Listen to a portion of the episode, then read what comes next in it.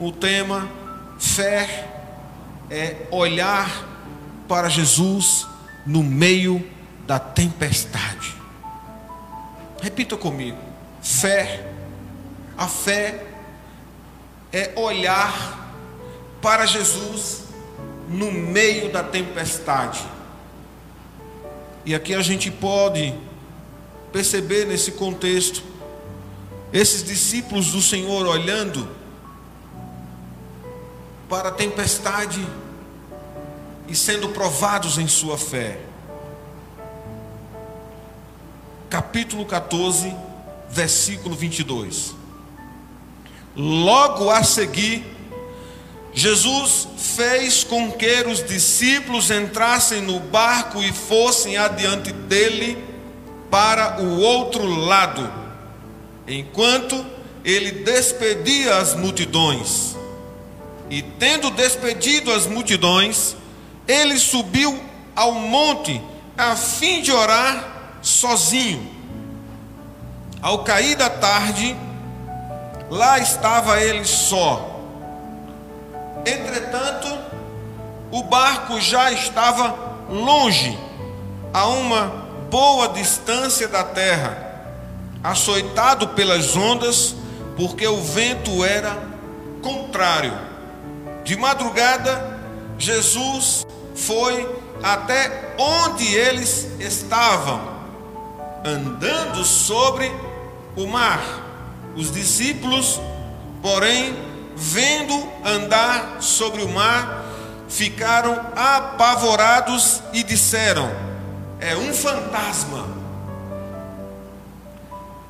E tomados de medo gritaram, mas Jesus imediatamente lhes disse: Coragem, sou eu, não tenham medo. Então Pedro disse: Se é o Senhor mesmo, mande que eu vá até aí, andando sobre as águas. Jesus disse: Venha. E Pedro, descendo do barco, andou sobre as águas e foi até Jesus. Reparando, porém, na força do vento, teve medo e começou a afundar. Gritou: Salva-me, Senhor! E prontamente Jesus, estendendo a mão, o segurou e disse: Homem de pequena fé, por que você duvidou? Subindo ambos para o barco, o vento cessou. E os que estavam no barco o adoraram, dizendo: Verdadeiramente o Senhor é filho de Deus. Amém. Glória a Deus. Eu quero, nessa égide de introdução, apresentar dois pontos. Um pela perspectiva de Marcos, no capítulo 6, versículos 30 a 31. Amém? Marcos 6, versículos 30 e 31. O texto de Marcos diz o seguinte: os apóstolos reuniram-se a Jesus e lhe relataram tudo quanto tinha feito e ensinado. Havia muita gente indo e vindo, a ponto de eles não terem tempo para comer mas Jesus lhes disse: Venham comigo para um lugar deserto e descansem um pouco. Nesse primeiro momento, amados, eu quero trazer dois pontos nessa égide de introdução, trazendo o contexto desse cenário, desse acontecimento do andar de Jesus sobre as águas, da qual aqui provoca uma fé, crendo nele a partir da tempestade. Jesus vai operar grandemente na sua vida, mesmo que você se veja nesse momento em alguma tempestade. Portanto, tenha fé. Tenha fé e confiança ao olhar para Jesus no meio da tempestade. Jesus estava, na verdade, reunido com seus discípulos com o objetivo de tirar um tempo de descanso, tirar um momento para aproveitar, conversar, relaxar, descansar. Marcos diz que Jesus faz esse convite: venha comigo para um lugar deserto, para que a gente fique só entre nós e a gente possa descansar um pouco. Eles estavam cansados, muito cansados, porque eles não tinham tempo para comer, além da agenda congestionada. Haviam acabado de receber a dolorosa notícia de que o primo de Jesus, João Batista, teria sido degolado na prisão de Maquerós por ordem de um rei, desorientado, bêbado, devasso, a pedido de sua mulher, uma mulher adulta, a mulher do seu irmão Filipe. Então, Jesus tenta proporcionar aos seus discípulos um justo e merecido descanso. Tudo começa nesse contexto. Trazendo os discípulos relatórios a Jesus. Jesus disse: Vamos pegar um barco, vamos para um lugar deserto, vamos ficar sozinhos Ali a gente vai comer, beber, descansar, conversar, relaxar um pouco diante da exaustiva demanda da qual nós estamos enfrentando. Então eles saem para um lugar exatamente como proposto, solitário. Chegaram a esse destino, mas de fato pessoas tomaram conhecimento desse deslocamento dos discípulos e de Jesus para esse lugar deserto. E nesse lugar deserto, ao eles chegarem, começam a chegar também uma multidão de pessoas carentes. Então Jesus programa um encontro, encontro para o descanso, um fim de semana para descontrair a tensão e lá chegando, ele percebe que também não estava sozinho. Aquele lugar deserto, de fato, não era deserto. Estava ali chegando muita gente carente, doente, faminta, e que havia descoberto o plano antecipado dessa caravana de férias que Jesus tinha projetado para seus discípulos. Essa surpresa é uma surpresa tipo a gente não vai ter essas férias esse fim de semana. Agora não vai ser o momento de descansar. Algumas pessoas até estão tá achando que a pandemia é um momento de descanso. Não. É um momento de reflexão, mas sobretudo também é um momento de preparação. E é um momento exatamente de uma preparação dobrada, porque às vezes nós estamos relapsos com algumas coisas que estamos entulhando, guardando, precisamos limpar, arrumar. Agora a gente tem tempo, está em casa e a gente precisa organizar umas coisas que a gente só olhava e não podia fazer, mas agora a gente pode fazer. Mas Jesus está exatamente numa rotina que ele precisa de descanso e pessoas se aglomeram junto a ele. Então, amados, essa multidão, ela se apresenta com uma dificuldade, com a carência, com enfermidades, e para a surpresa dos discípulos de Jesus, ele não cancela a agenda com essa multidão, ele cancela exatamente aquele momento de descanso, porque ele percebe que há carentes, famintos, enfermos, pessoas necessitadas. Jesus ele não despede a multidão. Exatamente, ele cancela o momento de descanso e ele atua operando, curando, alimentando aquele povo aflito, como ovelhas que estavam realmente estavam sem pastor. E pior, que no fim de tudo isso, ele não consegue continuar o seu programa de férias de descanso, ele impele os seus discípulos a voltar para Cafarnaum. Então, o momento de refúgio, o momento de descanso, começa toda aqui essa história. Eles vão ao encontro de Jesus famintos, desesperados. E ali acontece aquele milagre da multiplicação dos pães, uma multidão inteira. E no final daquele momento, os discípulos já vinham de um cansaço, atuam naquele momento precioso do lado de Jesus, e aí são discípulos mesmo de Jesus Porque o discípulo de Jesus ele não aproveita o descanso é, e desconsidera a oportunidade. Mesmo que você esteja no descanso, se alguém estiver necessitado, faminto, precisando de você, é evidente que, como discípulo de Jesus, você vai atuar e você não vai despedir, despedir o carente. Então, agora, ao final desse momento, acontece clímax, um êxtase. João capítulo 6, versículo 15 diz: Jesus fez os discípulos embarcarem no barco.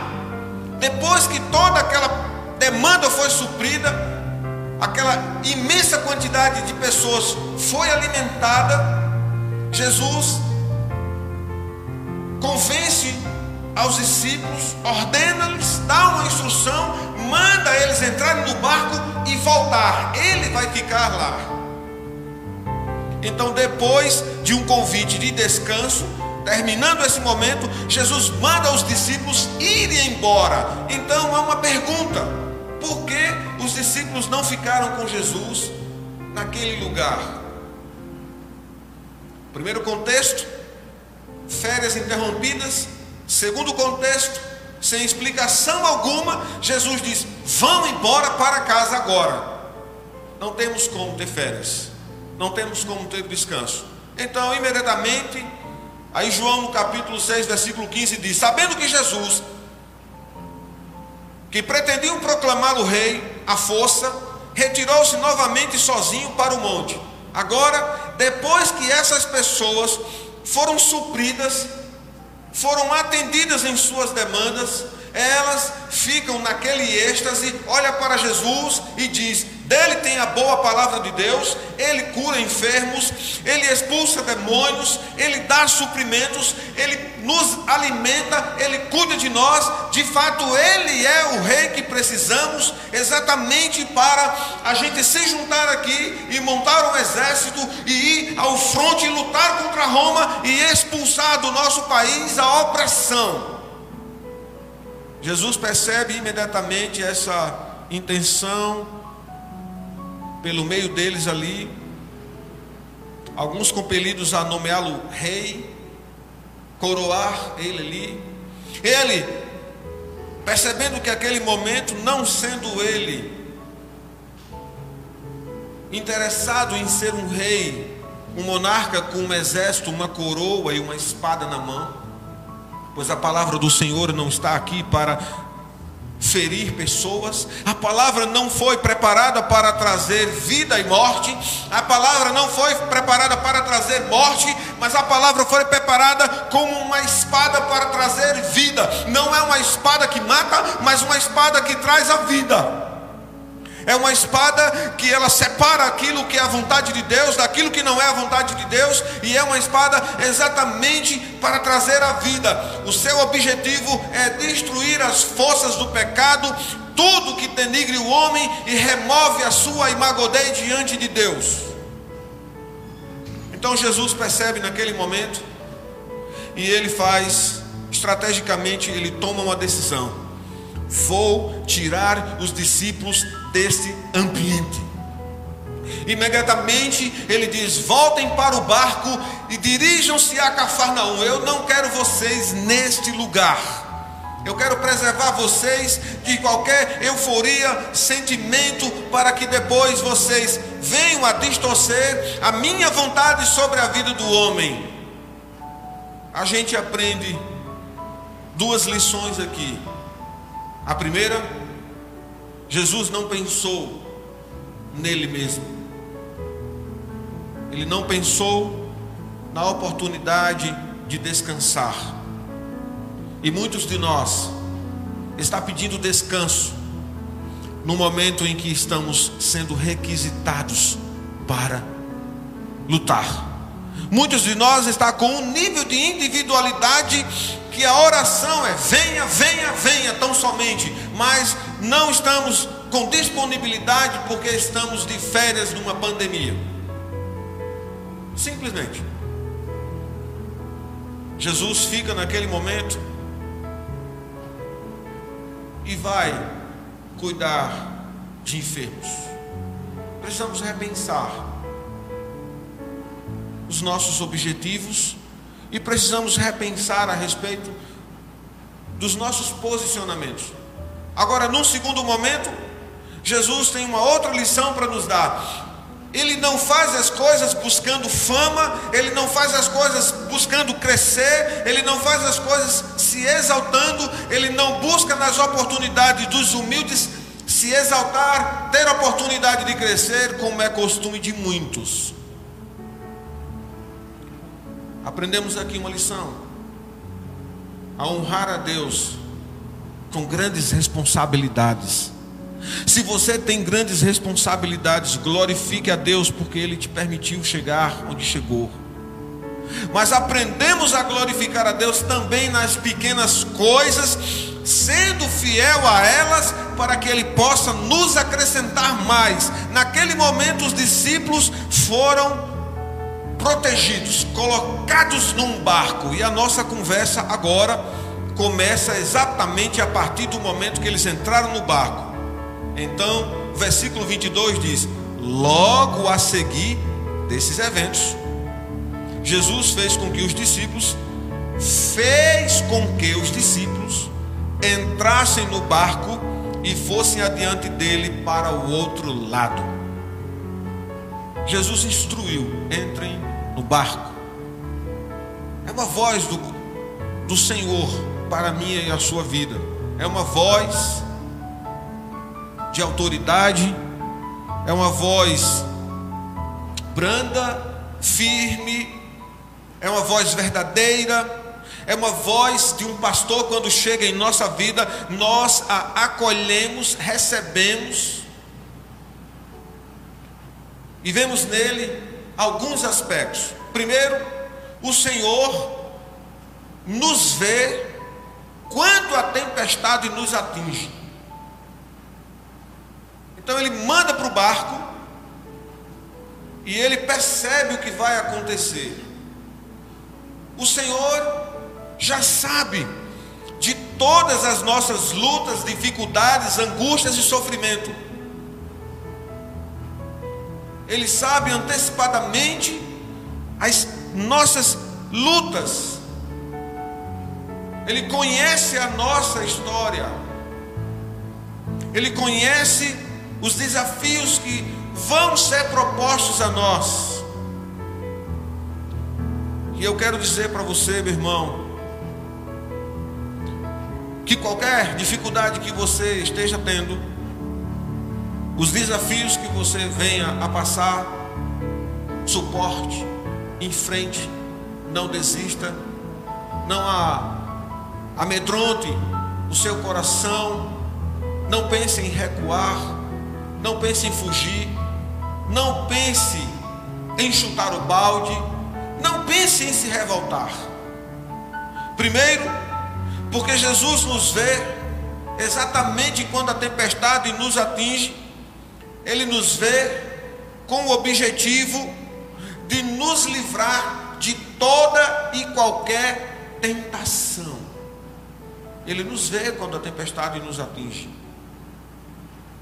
Ele sabe quais são as tempestades que estão rumo ao seu barco. Tenha convicção nessa noite que Jesus está na sua vida. Ele conhece tudo o que está rumo ao encontro do seu barco. Todas as ondas, todas as pressões. E ele vem em nosso favor para nos livrar das tentações quando ele direciona os discípulos para dentro do barco, ele viu a tempestade que estava a caminho de atingir o coração deles. Uma tempestade que iria trazer sobre eles fúria, revolta, ira, contestação, raiva, sentimento de guerra, de morte. Alguns iam se armar para devidamente querer lutar, mas Jesus, conhecendo essa tempestade ao rumo, vem primeiramente livrar os discípulos dele para livrá-los de toda a tentação. E eu quero dizer que Jesus está nesse momento em sua vida para que, se os seus olhos estiverem vendo, pela sua ótica, se os seus ouvidos ouvir, você vai perceber que as mãos do Senhor e suas palavras em seu olhar vai conduzir você para superar, vencer e derrotar toda a tentação. Então, o mínimo que esses discípulos eles podiam esperar era exatamente o livramento do Senhor, mas uma viagem de volta para casa de forma tranquila, para um descanso que foi interrompido por essa multidão que descobriu para onde eles iam descansar. Mas ao voltarem, não foi como eles imaginaram, eles foram colhidos, pegos, cercados, tomados por uma terrível tempestade. E essa tempestade é o que começa a desenrolar esse nosso contexto. Jesus vê a tempestade que está se dirigindo a nós e ele vem exatamente estar conosco exatamente na hora da prova, no pico dessa tempestade.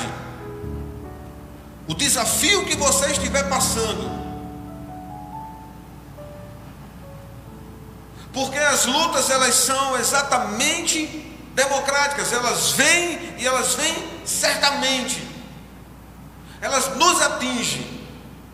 E não estamos livres de sentimentos de tristeza. Não, também não estamos livres de sentimentos de medo. Aliás, nós temos uma ideia errada a respeito do medo. E às vezes encontramos na tristeza e no medo algumas pré-condenações que querem dizer para nós que não estamos no caminho de Deus. Não se trata disso. Você pode sentir medo e pode também sentir tristeza. O que você não vai fazer é com que o medo e a tristeza o consuma, a ponto de você não ver a reação de Deus em sua vida. Portanto, Jesus, ele não chegou na madrugada junto ao barco de forma atrasada. Jesus, ele chega na hora certa da sua prova. Sabe por quê? Porque Jesus ele era focado no que fazia. Ele cuida da sua igreja. Ele é o bom pastor. Ele está no nosso dia a dia se estamos com Ele. Ele está no nosso dia a dia e vai ao nosso socorro exatamente na hora da prova, porque estamos sujeitos e estamos com Ele. Entramos no barco exatamente na hora que Ele disser. Jesus, ele não tinha comer, hora para comer, amados, tempo, mas ele tinha para orar. Ele manda os discípulos para o barco, ele se retira num momento de deserto e entra em oração. Olhando para Jesus, a oração dele era a sua própria respiração. Ele estava orando no monte, mesmo vendo as dificuldades dos seus discípulos. O Senhor nos vê, nos vê no momento que a tempestade nos atinge. Não há circunstância que esteja fora do alcance de sua intervenção. Nada na sua vida está fora do alcance e da intervenção de Deus. Creia. Os nossos caminhos jamais estarão escondidos aos seus olhos. Ele está junto ao trono do Pai intercedendo por mim, por você, por nós. Romanos 8, capítulo 30, versículo 34. Ele sente o fardo que carregamos e sabe exatamente o que estamos passando. Então, Jesus, ele chega na hora certa na sua vida. E essa palavra nessa noite é para que você alimente a sua fé, a convicção de que você vai ter fé olhando para Jesus no meio da tempestade. Diga amém.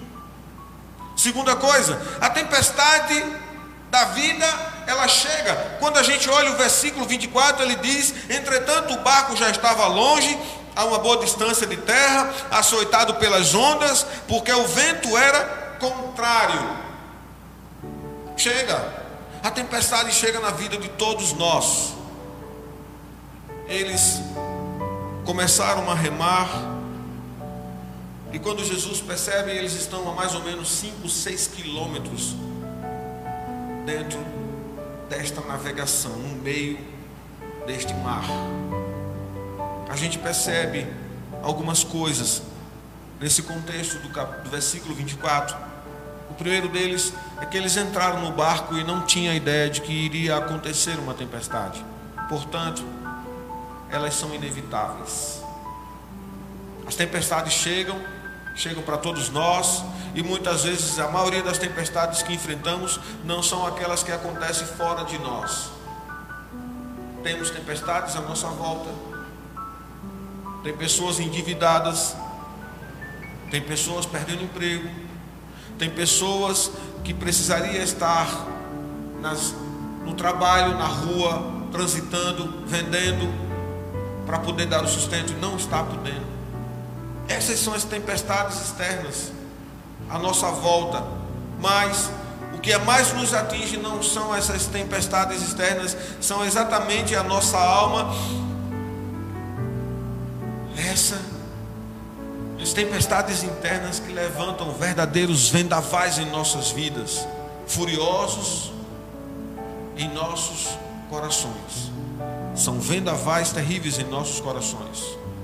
Os tufões, os ventos mais violentos, agitados, são aqueles que agitam dentro das circunstâncias, mas que deixam turbulentos sentimentos dentro de nós. Então, as tempestades, elas são certas, mas as que mais nos atingem são as, as tempestades internas, são os turbulentos ventos dentro de nossa alma. Há uma segunda tempestade, aquela que chega na nossa vida, mesmo quando estamos no caminho da obediência. E aqui estamos vendo os discípulos dentro de um barco, sendo impelidos por Jesus a voltar para casa, obedecendo a Deus, e mesmo estando em obediência, vêm as tempestades. E às vezes a gente não entende. Até tira uma onda de querer colocar Deus no canto de parede. Eu quero dizer uma coisa para você, meu irmão. Quando você determina prazos para Deus, resolver alguma questão na sua vida, é evidentemente que você não tem esperança. E ela não está sendo um reflexo de uma fé. E é evidente que você vai sofrer por um caráter não aprovado. E no final, perseverança não pode ser encontrado com você e esperança também. Portanto, submeta seu coração a. Ele conhece as suas tempestades. Jesus ele não pediu, ele não sugeriu e ele não aconselhou, ele disse: entrem e vão. Ele o compeliu, obrigou. Os discípulos não tinham opção, eles simplesmente foram obedientes e deveriam, e ao obedecer, eles foram empurrados para o epicentro de uma tempestade. Você obedece a Deus e vai para uma luta. Olha que negócio interessante.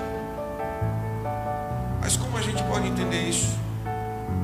É porque Deus, amados, permite que a gente seja, às vezes, testados, apanhados de surpresa em situação adversa. Porque às vezes acontece esses epicentros de crise, porque somos tratados por um rei, pelo Senhor, que quer nos preparar para dias melhores, mesmo que isso possa trazer para nós perdas dolorosas e alguma doença grave, mas que dentro de tudo isso reine a vontade de Deus. Pastor, assim fica mais difícil. É, porque a gente só deve amar quem nos ama. É assim?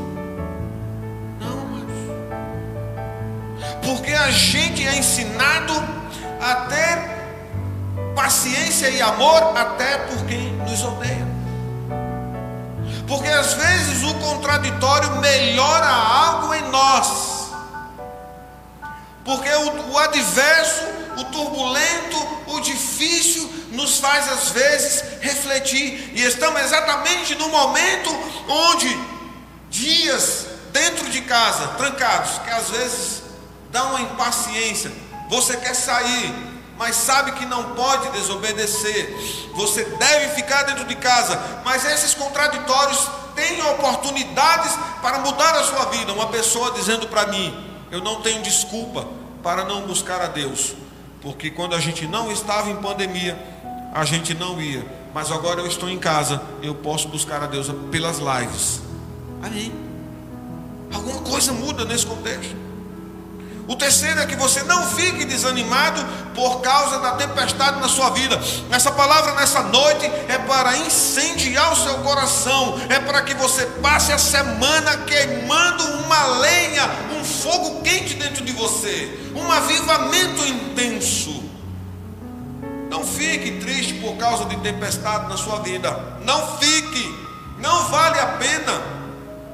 É mais fácil entender quando a obediência nos leva para coisas boas. Quando ser obediente traz vitória. É fácil. Mas é exatamente numa fornalha que Deus neutralizou o poder do fogo, não o fogo. A glória dele na sua vida. É mais aceitar a obediência, ela também nos livra da tempestade. Elas podem ser inesperadas, mas elas são para a glória de Deus. Elas podem ser fora do seu controle, mas elas não estão fora do controle de Deus. Você pode até não entender a razão do que você está passando, mas todas essas situações são instrumentos pedagógicos de Deus na sua vida. Então, não desanime. Terceiro ponto. A tempestade da vida de Jesus vem sempre ao nosso, nas tempestades da vida, Jesus sempre vem ao nosso encontro. Melhor, ficou melhor agora. Olha o que diz o versículo 25. De madrugada Jesus foi aonde? Onde eles estavam, andando sobre sobre o mar. Os discípulos, porém, vendo andar sobre o mar, ficaram apavorados e disseram: É o que? Um fantasma e tomados de medo, gritaram. Então Jesus vai ao encontro desses homens no mar. Ele não pegou outro barco. Ele não pôs um barco a motor e correu para lá. Ele mostra a sua autoridade sobre toda circunstância e dificuldade. Ele vai por sobre as águas. Ele vai enfrentando o mar agitado, as ondas agitadas, o vento, aquela luta inteira, e ele está sobre as águas. Jesus, ele está sobre as águas, sobre os ventos e toda tempestade na sua vida. Ele é Deus. O seu socorro veio exatamente na hora certa. Aquela tempestade ela só tinha uma finalidade: trazer uma experiência profunda aos seus discípulos. E eu gostaria que você tirasse de suas adversidades, da turbulência dentro do seu coração, experiências profundas com Deus e grandeza de Deus. Elas não são capazes de te destruir,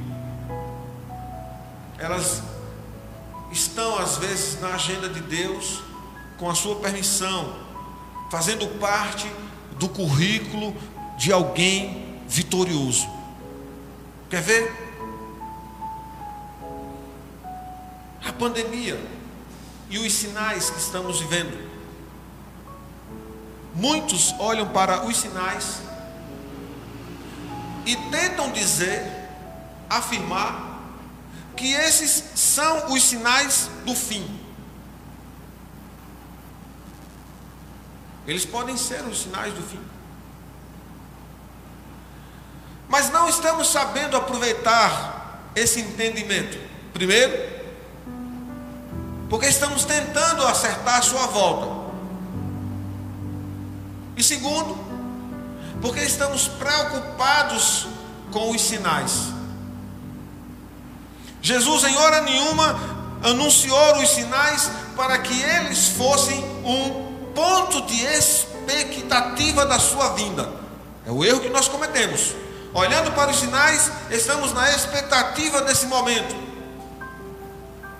Ele também não fez os anúncios dos seus sinais para que a gente, como bobos, tentam prever a sua volta.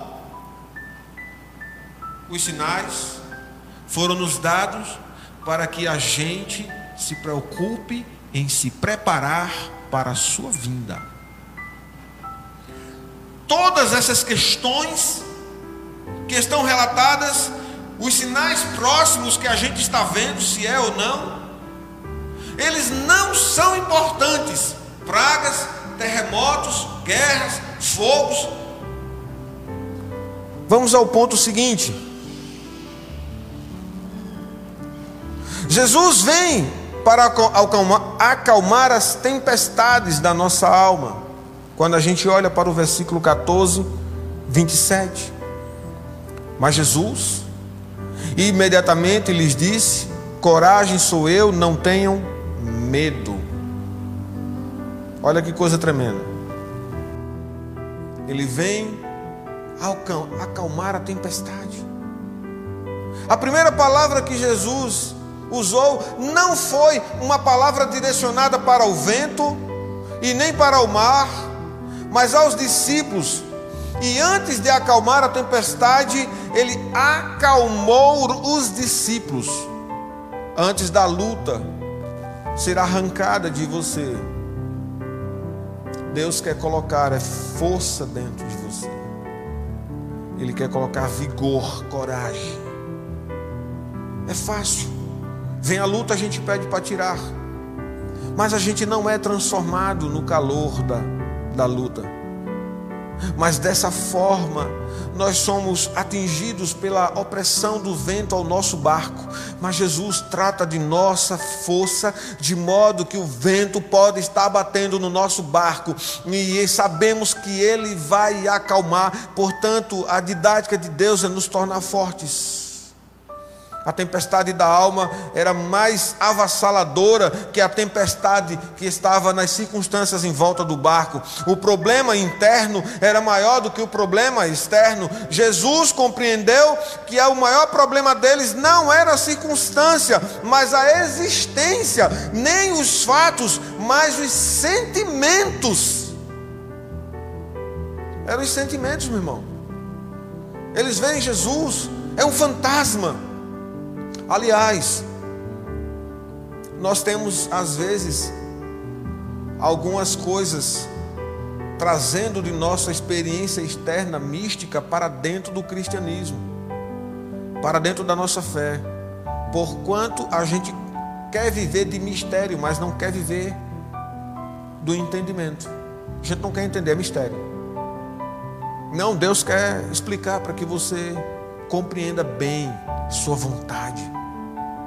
Ele não quer nos conduzir para lá e para cá, mas Ele quer que a gente esteja em posição, compreendendo as coisas. Ele nos acalma na tempestade. Jesus vem para socorrer-nos do nosso próprio naufrágio. Ouvindo a voz dele, Pedro dispõe-se a ir ao seu encontro. Aliás, Pedro é muito criticado porque ele só toma decisões que na verdade são ruins para eles. Mas na verdade a gente não percebe que mesmo no sentimento afoito ele teve fé para descer do barco. A ousadia de Pedro, movido por fé, caminhou sobre as ondas, revoltas. Ele olha para as ondas, ele está descendo nas águas, indo ao encontro de Jesus. E nesse percurso da caminhada cristã, eu quero te dizer, por Cristo, não olhe para as suas circunstâncias e lutas, os terremotos dentro de você, porque foi isso que fez Pedro naufragar. Ele estava numa espécie de gangorra na fé, ora acima, ora abaixo, oscilando entre a fé e a incredulidade. Não podemos ter fé e incredulidade, são incompatíveis. Precisamos, na verdade, é viver na exaltação ao Senhor e na aprovação dEle, sendo leal a Ele e nunca negá-lo. E essas são as circunstâncias das quais Jesus, ele sempre socorre-nos do nosso próprio naufrágio. Um último ponto, olhando para o versículo 32, subindo ambos para o barco. Foi aí que o vento cessou. Subindo para o barco, os que estavam no barco viram o poder do Senhor e entenderam ali que ele era filho dele filho de Deus. Jesus acalmou os discípulos, acalmou a tempestade. E Mateus está registrando que o barco, depois que ele entrou no barco, cessou o vento. E ainda hoje continua acalmando as tempestades da nossa vida. Eu quero dizer uma coisa para você: Jesus faz o barco parar de balançar. O barco que está da sua vida balançando hoje como uma gangorra na fé, vai parar em nome de Jesus. A gangorra espiritual tem que desaparecer de nossa vida hoje, em nome de Jesus. Quando Jesus chega, a tempestade precisa se encolher. Sua voz, ela é muito mais poderosa do que a voz do vento. muito mais. Jesus é o Senhor da natureza, todas as coisas criadas por Ele, nada do que foi feito sem Ele se fez, tudo existe sobre Sua autoridade. O vento ouve a Sua voz e o mar lhe obedece.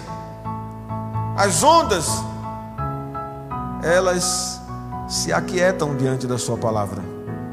Então você vai dizer para a sua tempestade nessa noite: Olha, tempestade de minha alma, circunstância à minha volta, desafio que me entristece, desafio que me dá incerteza, incerteza que provoca medo, luta que eu não tenho força, grandeza de luta que eu não tenho capacidade de lutar, grandeza de luta que eu não tenho as armas para enfrentar.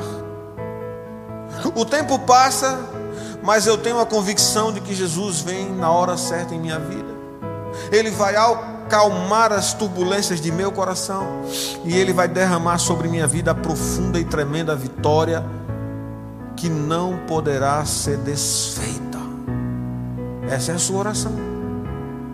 Eu quero concluir essa mensagem apresentando dois pontos. Primeiro,